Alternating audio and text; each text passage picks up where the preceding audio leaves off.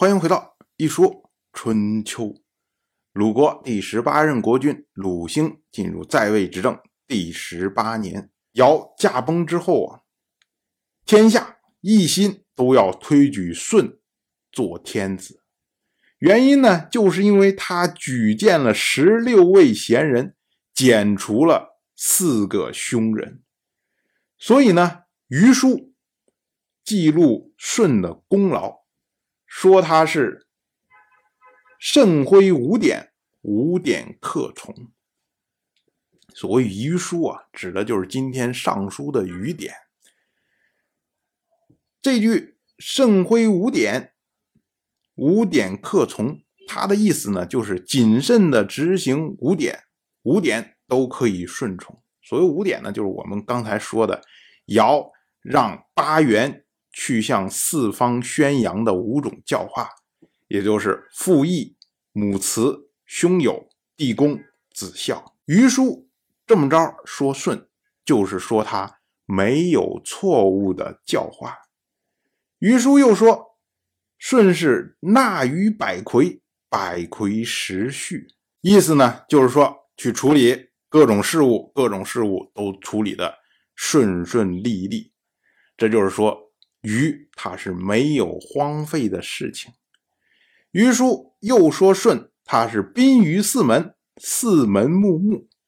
这个呢意思就是说，哎，打开四方的城门迎接客人，来的客人呢都有美德。这个也就是说，在舜的治下没有凶恶的人。最终呢，季孙行父总结他自己的道理，他说啊。舜能够举荐十六位贤人而去除四个凶人，这是有大功二十件，于是呢能够成为天子。如今呢，季孙行父虽然没有推荐一个贤人，但毕竟除掉了举仆这个凶人，相比于舜来说呢，也就是有二十分之一的功劳。那么我用这点功劳能免除我的罪过吗？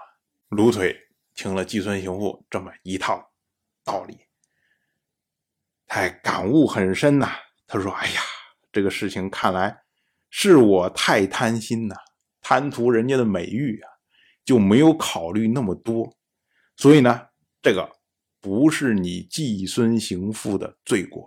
同样是本年的冬天。”宋国的第十二任国君宋司空的族人，引导宋国先君宋楚就的儿子，打算呢拥立宋国的司城宋须来作乱。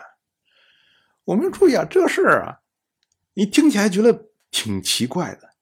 如果说宋司空的族人他要引导。宋楚就的儿子，然后要拥立他，哎，这个大家就很容易理解，因为宋楚就是被干掉的，然后呢，现在的国君宋褒这是篡位上来的，那么呢，有人不服，就想拥立先君的儿子，然后把现在的国君给干掉，这是理之常情。可是呢，这个宋司空他的族人，他只是将宋楚就的儿子。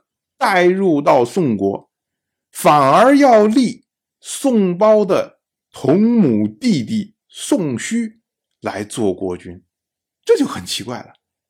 这说明什么呀？说明宋司空的族人是意图通过政变来提升自己家族的地位。这个跟之前的。宋楚就，是不是被废，是不是被干掉？这个事情没有任何的关联。他拥立宋虚，是因为他认为现在的国君宋褒有相当的合法性，而宋楚就的儿子没有合法性，所以呢，拥立宋虚或许还可以替换掉宋褒。如果你要是拥立宋楚就的儿子，恐怕。就没戏了，所以他是这么基于这么样一个想法。可是为什么要引导宋楚旧的儿子进宋国的国都呢？这是废物利用啊！也就是说啊，宋国国内或许还有人支持宋楚旧，或者对宋楚旧感恩戴德。那么呢，宋司空的族人就希望利用宋楚旧的儿子，把这些人吸引出来，来支持他们，让他们能够拥立宋虚做宋国的国君。那么，如果宋虚能做了宋国的国君，自然宋司空他们这一族的族人地位就会提高。所以，所有的一切行为都是私心作祟。你有私心的话，就很难成大事。所以，到了本年的十二月，宋国的国君宋褒反击，杀死了自己同母的弟弟宋须，以及呢。宋楚旧的儿子，并且呢，派出宋国第十一任国君宋代公、第十六任国君宋冯、第十八任国君宋玉月这么三任国君的族人，在宋国原司马华偶的府邸攻击了宋国第十二任国君宋司空的族人。紧接着呢，又将宋司空。以及宋国第十四任国君宋和，他们两位国君的族人，通通赶出了宋国。当然，我就这么一说，您就那么一听。感谢您的耐心陪伴。如果您对《一说春秋》这个节目感兴趣的话，请在微信中搜索公众号“一说春秋”，关注我。您不仅能得到《一说春秋》文字版的推送，还可以直接和我互动交流。我在那里等待您的真知灼见。